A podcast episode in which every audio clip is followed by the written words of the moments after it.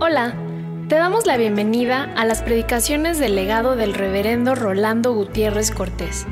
Esperamos que sea de bendición e inspiración para tu vida.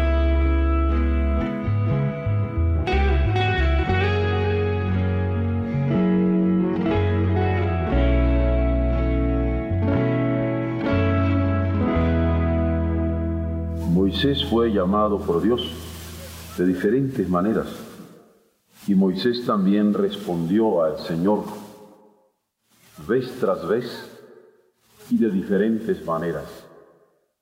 El llamamiento de Dios fue inteligible para Moisés, lo pudo entender.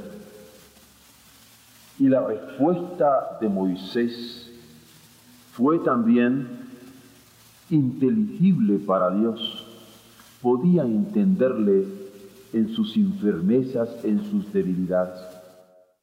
Pero una cosa es cierta, que con Él se va a cumplir esto de una vocación de parte del Señor, un llamamiento y una respuesta de parte de Moisés. De modo que el llamamiento y la responsabilidad se conjugan en la acción que como pastor va a tener Moisés en medio de su pueblo. En cuanto al llamamiento, me parece algo ineludible para servir a Dios. Y es algo que el Señor hace oír, hace percibir, pone en el corazón. Y digo que hace oír porque uno puede escucharlo. Digo que hace percibir porque uno se puede dar cuenta que donde quiera que uno vea o esté situado, como que Dios le está compeliendo a ser su testigo allí, con una urgencia que sale de los cálculos de uno mismo.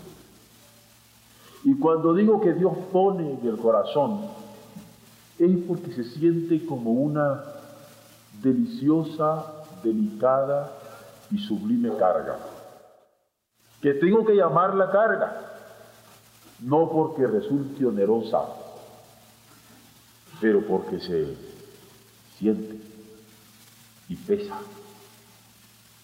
Y solamente cuando sentimos el peso de la gracia de Dios, el peso de sus indicaciones para nuestra vida, es porque es que podemos darnos cuenta de por qué no puedo dejar de llamar la carga, pero al mismo tiempo porque me parece sublime. A veces el llamamiento del Señor es para iniciar algo. Y uno quiere iniciar algo, porque Él le pone en el corazón iniciar una obra para Él. Sin embargo, en ocasiones el Señor nos puede llamar para completar la obra de otro o continuar la obra de otro. Y nos hace ver quizá a la hora de la muerte de alguien que la palabra suya se cumple cuando dijo es necesario que el grano de trigo caiga a la tierra y muera para que pueda llevar fruto. Y uno en aquel momento de muerte puede decirle, Señor, me doy cuenta que aquí está muriendo un siervo tuyo, pero cuenta conmigo porque yo seguiré adelante a donde tú me llames y me dirijas. Y así Dios. Puede llamarnos para iniciar algo o puede llamarnos para completar y seguir la obra de otros. La grandeza de uno como siervo de Dios no va a consistir en el tipo de papel que le toque cumplir. Y vamos a pensar que alguien es más grande porque fue pionero o alguien es más grande porque ha completado o continuado otras obras. Lo que importa es obedecer con sumisión el llamamiento de Dios. No importa cuál sea el llamamiento ni a dónde sea el llamamiento. Lo que importa es una obediencia y sumisa, como decía el himno que cantábamos antaño. Do tú necesites que vaya, iré a los valles, los montes o el mar. quiera que quieras que vaya, iré. Porque eso es lo que cuenta. Moisés y Josué son un ejemplo de esto. Porque Moisés pudo haber aparecido como pionero y Josué como continuador, pero ambos fueron llamados por Dios y ambos respondieron a Dios y supieron depender de su dirección para conducir a la congregación que puso al cuidado de ambos, aunque en diferentes circunstancias. A Moisés para liberarlos de la esclavitud egipcia, o a Josué para ser conquistadores de una tierra que les había sido prometida. Que Moisés oró es plasmado en todo el Pentateuco. Y esos primeros cinco libros de la ley con los cuales se inicia lo que conocemos nosotros como la Biblia, son testimonio fiel de la vida de oración de Moisés. De tal envergadura era el espíritu de oración de Moisés, de, tal tonta el carácter de Moisés para orar, que cuando ya estaba viejito y no podía cumplir él con la forma como acostumbraba orar a su Dios, levantando sus brazos en alto, tuvo quien le ayudara a sostener esos brazos, pero no. Moisés es por eso conocido como alguien que invocaba la presencia de Dios en la hora de la crisis y en el momento cuando tenía que dejar aquel pueblo porque conocía que su partida estaba cercana, él pidió a Dios que pusiera un varón sobre Israel cuando él faltare. Quería un varón de columna vertebral, si se me permite la expresión, previendo que aquel pueblo no fuera como ovejas sin pastor. Y lo que el Señor le respondió sobre Josué fue cumplido por Moisés, porque él se allegó a Josué, hijo de Nun, como varón en el cual había espíritu, y puso sus manos sobre él. Y me llama la atención los detallitos de Moisés. Porque cuando le está pidiendo a Dios un sucesor, le dice, yo quiero uno vivo, Señor. Yo quiero uno que tenga espíritu, Señor. Y tú que eres el dador de los espíritus sobre toda la carne, a ti te lo pido, a ti te ruego. Yo quiero a alguien con espíritu. Y Dios se lo dio. Y digo que me encanta ver los detallitos de Moisés, porque me doy cuenta qué terrible ha de haber sido para él saber que tenía que dejar aquel pueblo y que fuera a caer en manos de un apocado, o a lo mejor de un vividor, o de un vivales, como decimos nosotros. Lo quería con espíritu. Y qué hermoso cuando uno puede tener la respuesta de Dios como la tuvo nuestro amado Moisés. Y la sucesión es de alguien con espíritu, pero de oración, con espíritu de santidad, con espíritu de entrega, con espíritu pastoral, para poder guiar a aquel pueblo en la hora de tremendas dificultades que les esperaba. Y Moisés, cuando tuvo de parte de Dios la indicación, se llegó entonces a Josué como varón en el cual había espíritu para poner su mano sobre él. Y lo llevó delante del sacerdote Eleazar, ante toda la congregación, y le dio su cargo en presencia de ellos. Pero lo admirable de la humildad de Moisés es que puso de su dignidad, registra la escritura, en su sucesor, para que toda la congregación de los hijos de Israel le obedeciera. Así cumplió Moisés su acción pastoral, siendo fiel al llamamiento que le correspondía, respondiendo hasta el último momento con toda dignidad, entregando la responsabilidad en manos de su sucesor.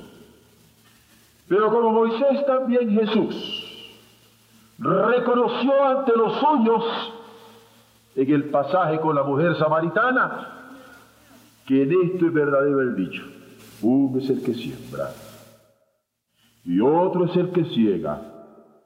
Yo os he enviado a cegar lo que vosotros no labrasteis, otros labraron, y vosotros habéis entrado en sus labores.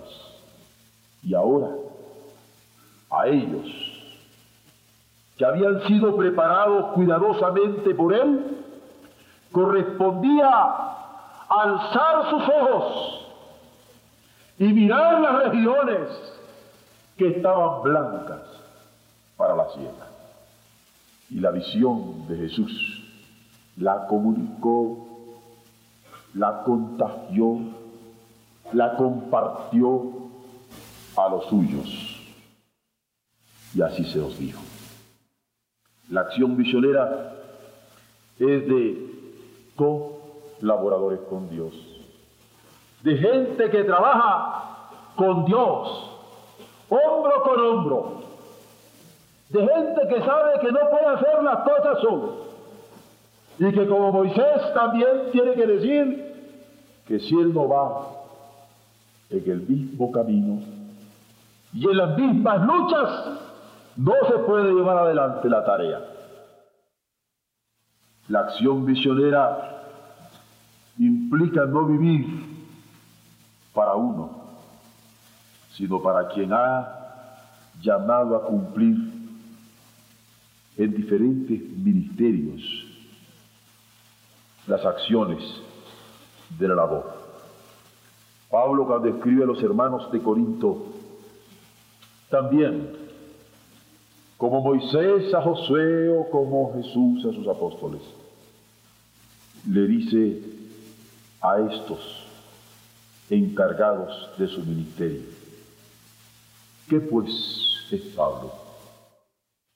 ¿Y qué es Apolos? Servidores por medio de los cuales habéis creído, y eso según lo que a cada uno concedió el Señor. Yo planté, Apolo regó. Pero el crecimiento lo ha dado Dios. Así que ni el que planta es algo, ni el que riega, sino Dios que da el crecimiento. Y el que planta y el que riega son una misma cosa, aunque cada uno recibirá su recompensa conforme a su labor, porque nosotros somos colaboradores de Dios. Y si preguntamos, ¿por qué la vocación y la responsabilidad para la acción pastoral van de la mano? ¿Por qué sabernos llamados de Dios y sentirnos responsables a Dios van de la mano? es porque nadie puede entrar al servicio de Dios en medio de su pueblo o salir sirviéndole a Dios en medio de su pueblo, que es su rebaño, sin tener claro llamamiento de Él. Tampoco nadie puede ejercer habiendo sido llamado, esperando no dar razón de cada uno de sus actos ante el Señor. Es por eso que para escoger al sucesor de Moisés se busca a quien tuviera las características necesarias para conducir al pueblo a conquistar la tierra prometida. Lo mismo pasó con Jesús al preparar a sus apóstoles que habrían de continuar luego de su resurrección con el anuncio de su evangelio. Y con Pablo, en todo el celo con que habla, escribe y exhorta para que quienes habrían de atender las congregaciones, como Tito o como Timoteo, fueran idóneos y fueran capaces de preparar a su vez a otros siervos idóneos también para continuar el ministerio de la evangelización.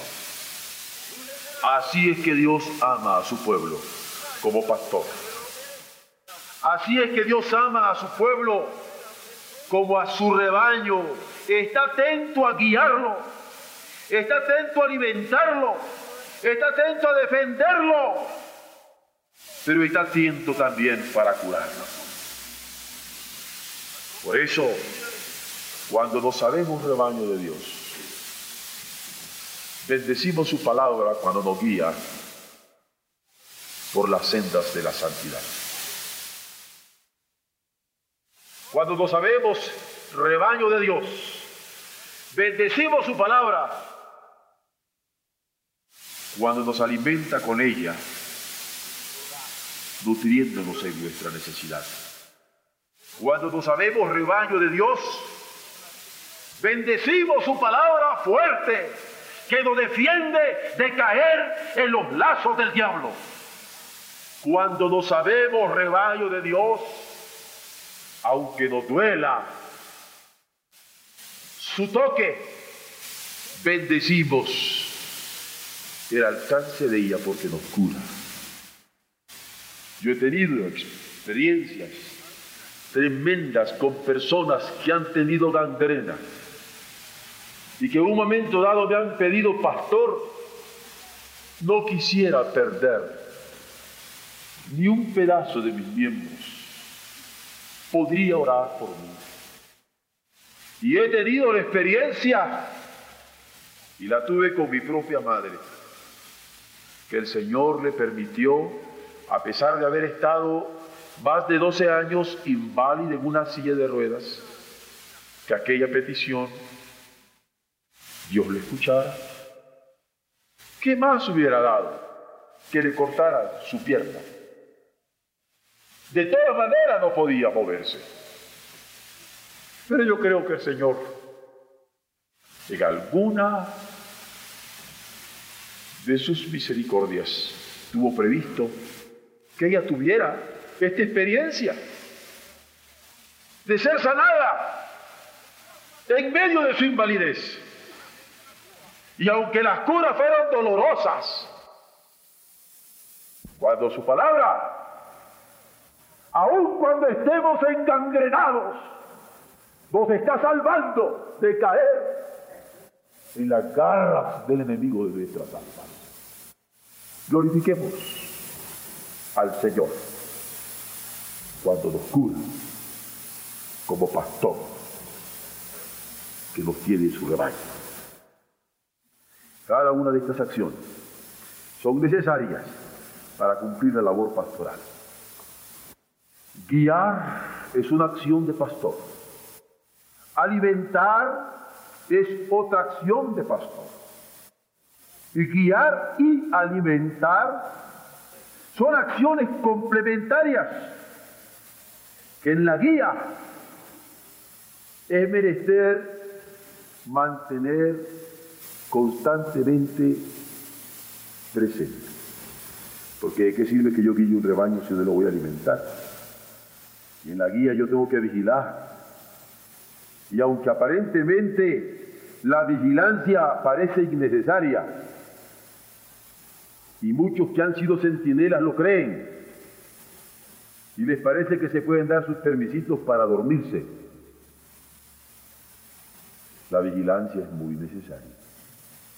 El que vigila no puede dormirse, ni siquiera cabecear. Por eso es que el Salmo 121 dice, he aquí no se dormirá ni adormecerá el que guarda a Israel. Nosotros acabamos de tener en México una experiencia triste de unos vigilantes que se durmieron y fue saqueado nuestro Museo de Antropología de riquezas invaluables. Y es que la vigilancia es importante. Y un pastor tiene que estar vigilando. Y no puede dormirse ni adormecerse.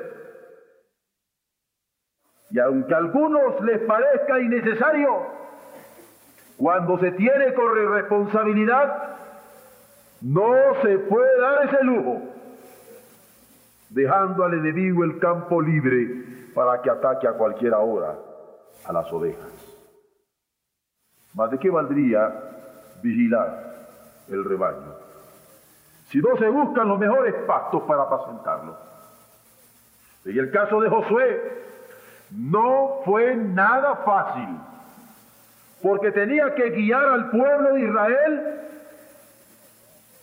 habiendo sido conocido como avisado en la batalla, como atento en la vigilia, pero a la hora de la conquista, la comida sería escasa, las comodidades físicas serían raras, y el pueblo que lucha cuando tiene hambre se revela o cuando está incómodo comienza a manifestarse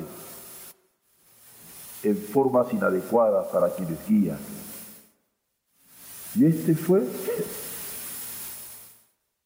el encargo que tuvo que cumplir mi amado Josué, que tuvo que luchar contra enemigos y en muchas ocasiones contra los propios. Y todos sabemos que a veces es más fácil luchar contra un enemigo que contra los propios. Y hasta el dicho lo dice, ¿para qué quiero enemigos con estos amiguitos que le tengo? ¿Para qué quiero enemigos si los que están colaborando conmigo están carcomiendo la lealtad a Dios? Y Josué tuvo que vivirlo. Luchar contra enemigos y luchar contra los propios a la hora del desasosiego que causan las carencias físicas o las hostilidades permanentes de quienes les rodeaban. Pero Dios lo sostuvo guiando y alimentando a aquel pueblo a través de milagros. Dios lo sostuvo con las oraciones de ancianos que le respaldaron en medio de las batallas. Yo recuerdo perfectamente que cuando acepté las posibilidades de pastorear a estudiantes que ni siquiera me conocían en México y que tenían problemas muy serios en sus familias y estaban entregados a la drogadicción el respaldo que tuve fueron unas ancianitas de Oreb, viejitas, muy viejitas, que tuve el gusto de conocer desde el primer año que esta iglesia fue organizada. Cuando yo venía mes a mes a predicarles y a compartir la palabra como un joven. Y siempre he pensado la gran dicha de tener ancianos que oren y ancianas que oren. Porque Josué fue sostenido por ancianos, fue sostenida por ancianos. Aún en esta iglesia después, ya estando en el santuario, recuerdo una vez a un hermano que apenas conocí en sus últimos años, prácticamente con sus intestinos de fuera, después de una operación. Estaba sentado ahí. Y cuando me le acerqué a saludarlo, hola hermano, ¿qué tal? Le dice, hola pastor. Le dije, hermano, qué gusto que haya estado con nosotros. Le dice, vine a encargarle a mi muchachito. Era un hermano de más de 50 años. Pero él decía, mi muchachito, solo quien no haya tenido ancianos detrás, que han orado por ellos, son incapaces de entender la ventaja que tiene un pastor como Josué que lucha cuando hay ancianos que están orando por él. Pero también otra acción pastoral es defender y curar. Ya entraré en este detalle mayormente el próximo domingo con la ayuda de Dios, si Él nos permite estar acá. Muy particularmente porque a veces la imagen del pastor es una imagen distorsionada. Y tal parece que es una imagen pasiva, paciente, huidiza, cobarde. Y yo quisiera que eso se arrancara de la cabeza de muchísimos que tienen esta distorsión. Solo como ejemplo, en un brevísimo paréntesis, quisiera recordarles a David, pastorcito del que voy a hablar el próximo domingo con la ayuda de Dios. Porque cuando estuvo con Saúl y se iba a enfrentar a Goliat, quiso el rey ponerle todo su aderezo militar. Y él se todo incómodo. Dice, mire, quíteme esto, rey. Yo creo que si hubiera sido mexicano hubiera dicho, con todo respeto, pero permítame quitarme. Él quería tener su lomo desnudo, sus espaldas libres. Él quería tener su brazo presto, sus ondas y sus piedras. Y lo que a mí me interesa es lo que él observó. Le dice, mire, yo soy pastor. Cuando hay leones, cuando hay osos, permítame decirlo en lo mexicano, que me duran. Y esto es lo que yo quisiera hacer ver. Porque a veces les parece que el pastor no va a golpear y no va a matar. Pero esto lo dijo Jesús muy claramente. El asalariado sale como correlón. Pero el buen pastor da su vida. Primero pasan por él y después por las ovejas. No hay lobo que le pueda dar miedo. Si no, no es pastor. Aquí está ahí. Entonces, quiero dejar de trasfondo de esta palabra defender algo en lo cual vamos a entrar un poco más el próximo momento. Pero sí dejar claro que la defensa es una acción pastoral y que la cura es otra acción pastoral. Y claro que apacentar el rebaño es necesario, pero defender sus vidas del ataque de los enemigos no lo es menos. En esta defensa hay que estar atento. A veces en lo personal yo he sentido que se me revuelven las entrañas. No crean que con la ofensa de alguien o con la mirada hostil de alguien, sino con una cara tiernita que se me acerca mi carota de viejo y que comienza a besar. Porque ustedes como iglesia han sido testigos de cómo los niños se me echan por detrás y por delante y me llenan de todo.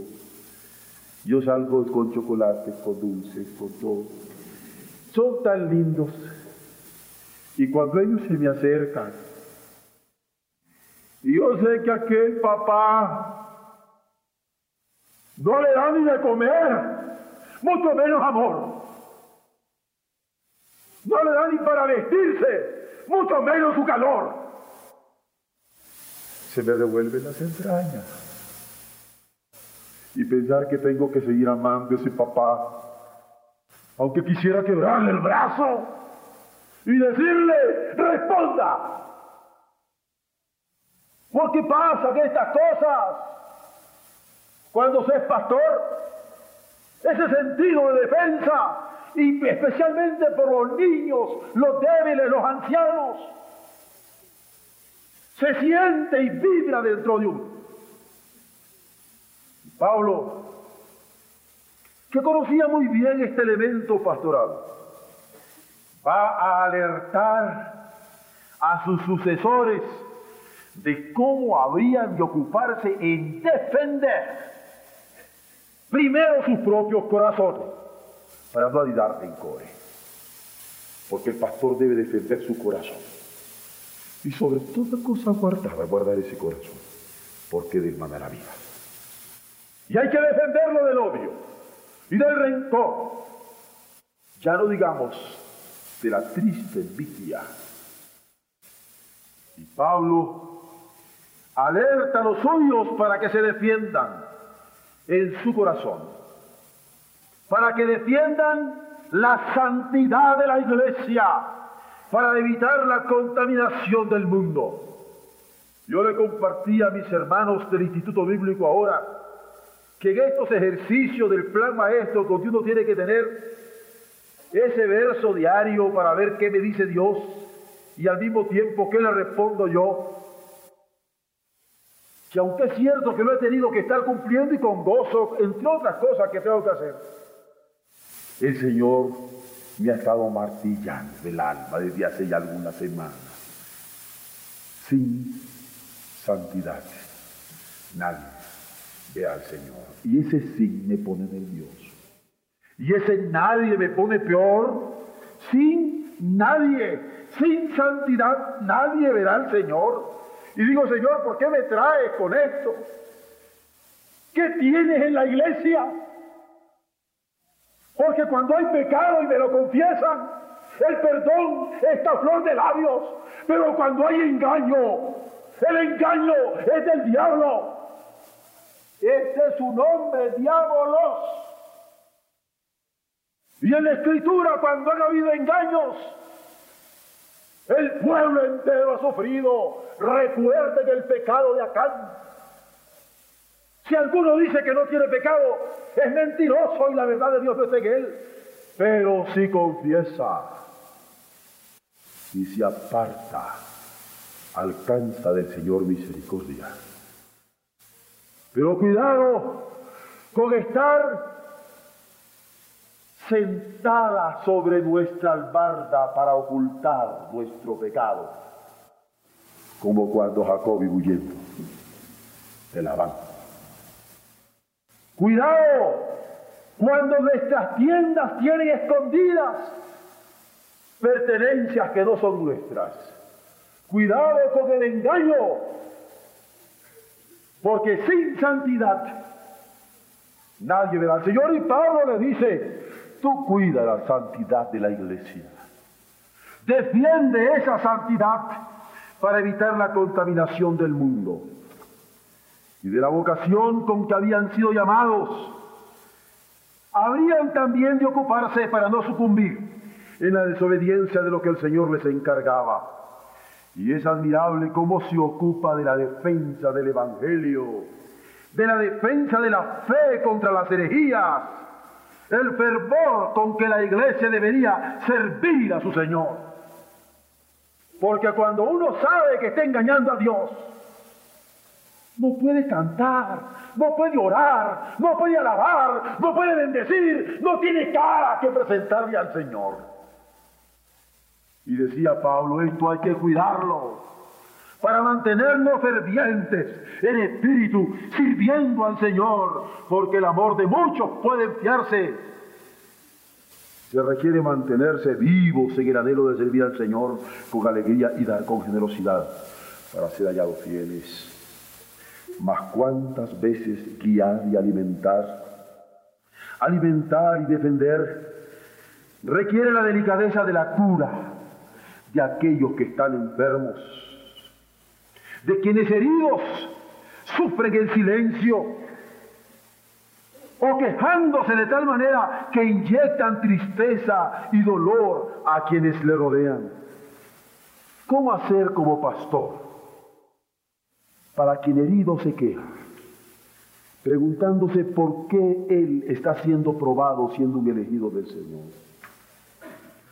¿Cómo hacer como pastor para quien lastimado se queja renegando contra su propio dolor, argumentando que él cumple con los mandamientos de Dios. ¿Cómo hacer como pastor quien contaminado comienza a sumarse a la rebeldía pertinaz de los inconformes para no guiarse bajo el liderazgo de avance en que el Señor está conduciendo su rebaño? ¿Qué hacer como pastor de que estos casos? Quien lo ha vivido sabe que no es tarea fácil. Yo me he encontrado con hermanos y hermanas que lo que quieren es decirme a mí lo que yo debo de hacer. Y no me molesta por caprichos o por soberbia, es porque la palabra pastoral no tiene cabida en ellos. Y entonces quieren voltearme la tortilla y decirme qué es lo que yo debo hacer. ¿Qué hacer a esa hora? Esta es la parte dura para ejercer la vocación con alegría. Esta es la parte dura para poder responder a Dios con el regocijo de quien ha cumplido a cabalidad el deber encomendado. Y por eso Moisés estaba tan preocupado por su sucesor, que habría de viajar con aquel pueblo, vivir entre ellos y esperar con ellos el cumplimiento de la promesa de Dios mientras luchaba, dispuesto a defenderlos, guiarlos, apacentarlos y curarlos en aquel peregrinaje, soportando los altibajos propios de un pueblo rebelde y contumaz. Se necesitó alguien como Josué para que sucediera a Moisés, alguien con actitud ejemplar, alguien que desafió al pueblo diciendo de que con él habrían de marchar los que escogieran ser fieles al Señor para servirle. Esta es una actitud ejemplarísima de Josué. Porque cuando él toma el mando le dice, ¿y usted quiere servir? Ah, usted es de los míos, venga para. ¿Y usted también? ¿Y usted también? Y usted también. Con todo lo que implicaba. Como los ejemplos históricos que nosotros tenemos en América con Hernán Cortés o Francisco de Pizarro. El uno quemando naves o el otro poniendo una raya. Para decir lo que pasen acá conmigo. Josué también desafió a aquel pueblo diciéndole, conmigo marchan los que van a ser fieles al Señor para servirle. En renuncia radical por fidelidad a Dios. Alguien decidido que le dijo que en cuanto a sí mismo ya tenía la suya. Juntamente con su casa estaba dispuesto a servir al Señor. Podríamos nosotros ejercer la vocación a la cual hemos sido llamados, respondiendo juntamente con nuestras familias, con toda decisión, yo y mi casa serviremos al Señor. Todos recuerdan ese ejemplo. Muy fácil de recordar. Que ninguna cadena es más fuerte que el más débil de sus eslabones. Y yo pienso, si una sola de nuestras familias no puede decir, yo y mi casa serviremos al Señor, no somos más fuertes que esa sola familia. Porque yo quisiera decirle al Señor, Señor, cuenta con Oreb. Pero Oreb está compuesta de eslabones. En donde la santidad de nuestra vida y de nuestras familias compromete la fortaleza del ministerio total, pujante de nuestra iglesia. Y si nosotros podemos decir como iglesia, Señor, cuenta con nosotros como Oreb, vale más que tomemos nota para decirle, Señor, yo y mi casa le serviremos. Pareciera que gramaticalmente esto está mal, ¿verdad? Porque un hombre educado diría mi casa y yo. ¿Ah? Acéptenme este problema gramatical de la Biblia. Por algo será. ¿Ah? Como que Dios quiere hombre por delante, ¿no? Sin yo querer decir que las mujeres no. ¿eh? Pero este yo y mi casa serviremos al Señor. Hay que contestarlo sobre la rodilla. Podríamos decir nosotros esta misma oración decisiva de Josué, porque la vocación del Señor implica responsabilidad de guiar y alimentar, vigilar y curar, pero requiere entrega gozosa e incondicional. Qué hermoso cuando usted puede doblar sus rodillas para decirle, yo y mi casa serviremos al Señor. Y cuando ya pone la rodilla al suelo, está obedecida por las lágrimas de su esposa. Porque ella dice, Señor, con él tu sierva. Y qué hermoso, cuando al decir nosotros, yo en mi casa le serviremos al Señor, no mi esposa, sino mis hijos y mi familia pueden decir, Señor, somos tuyos. Ninguna cadena es más fuerte que el más débil de sus eslabones. Y hermanos, hay que alzar los ojos y mirar las regiones blancas para la ciega que están demandando de nosotros como iglesia y como familias esta tremenda decisión de entrega en donde nuestra acción no solamente depende de que Dios nos esté llamando, sino de la respuesta con que Él esté contando de parte nuestra. Aquí sí puedo decir a mí. ¿Sabe por qué? Me decía el hermano Cirilo Contreras el miércoles pasado, me quedé esperando su amén cuando terminé mi sermón. Y le dije que no podía yo terminar con un amén. Y es que el miércoles hablé sobre no tomarás el nombre de Jehová tu Dios en vano. Y mis palabras finales eran una observación triste y dolorosa es donde a veces nosotros llamándonos cristianos, estamos anidando tipos de pecado que ni en el mundo se dan. Y así terminé. Y yo jamás podría decir amén a eso. Ahora sí.